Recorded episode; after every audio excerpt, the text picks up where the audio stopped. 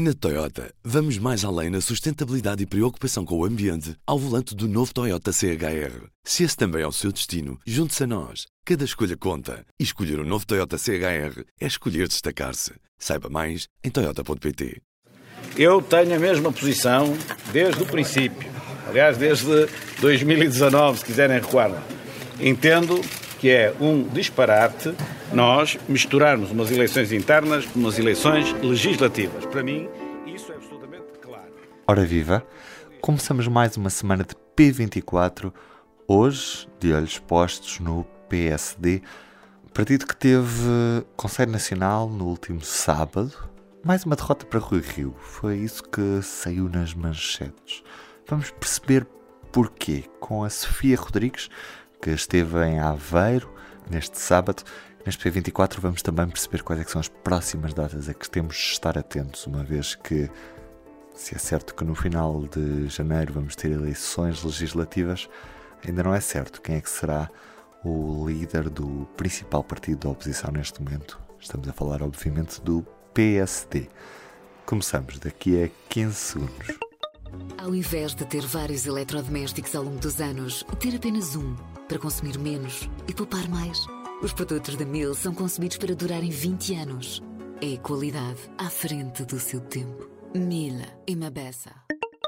Sofia Viva, o que é que fica deste Conselho Nacional do, do PSD? Este Conselho Nacional que durou uh, longas oito horas decidiu um, fixar as datas das eleições diretas uh, do PSD, que ficarão para uh, 27 de novembro, e o Congresso, que ficou marcado para os dias 17 e 19 de dezembro.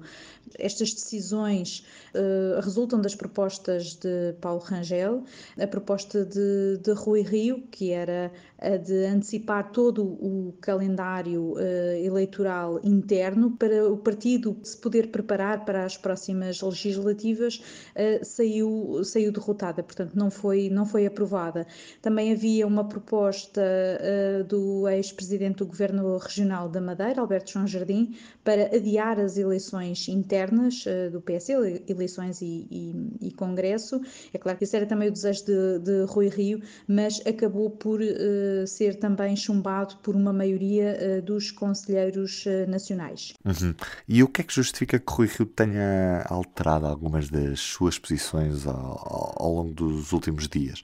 Estou-me a lembrar, por exemplo, da questão do, dos militantes sem sem cotas pagas, poderem votar nestas eleições diretas, algo que não foi aprovado. Rui Rio tem defendido o adiamento de, do processo eleitoral eh, interno, argumenta que isso vai eh, criar eh, problemas e vai dar uma imagem de divisão de lutas internas do PSD quando uh, estamos tão próximo de eleições uh, legislativas.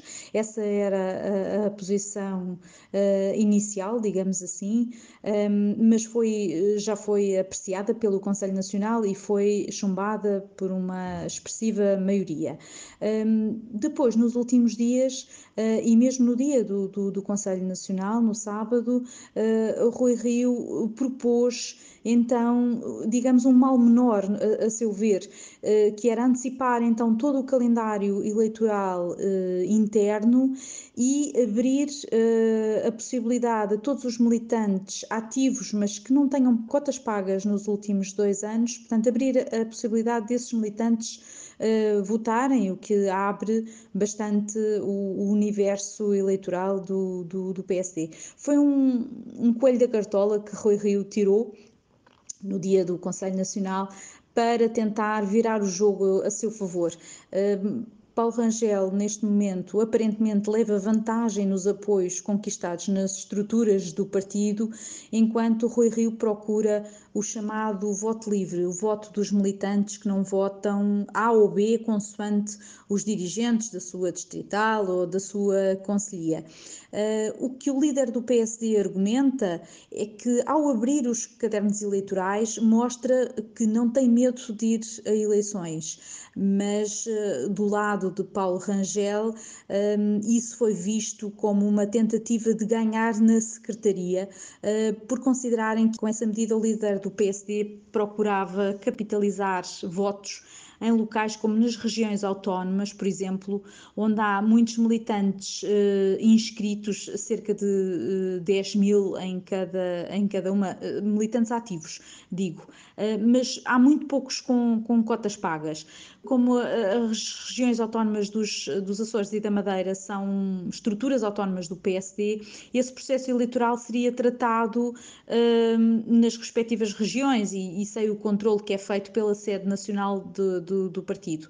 Um, esta questão acabou por dominar todo o Conselho Nacional, um, por ser de alguma forma, foi isso que, que o que os apoiantes de, de, Paulo Rangel acusaram Rui Rio de, de, ser incoerente com o que ele sempre defendeu dentro do partido. Uh, Recorde-se que Rui Rio, quando chegou à liderança do PSD, apertou as regras uh, sobre o pagamento de cotas para tentar evitar que houvesse pagamentos uh, em massa.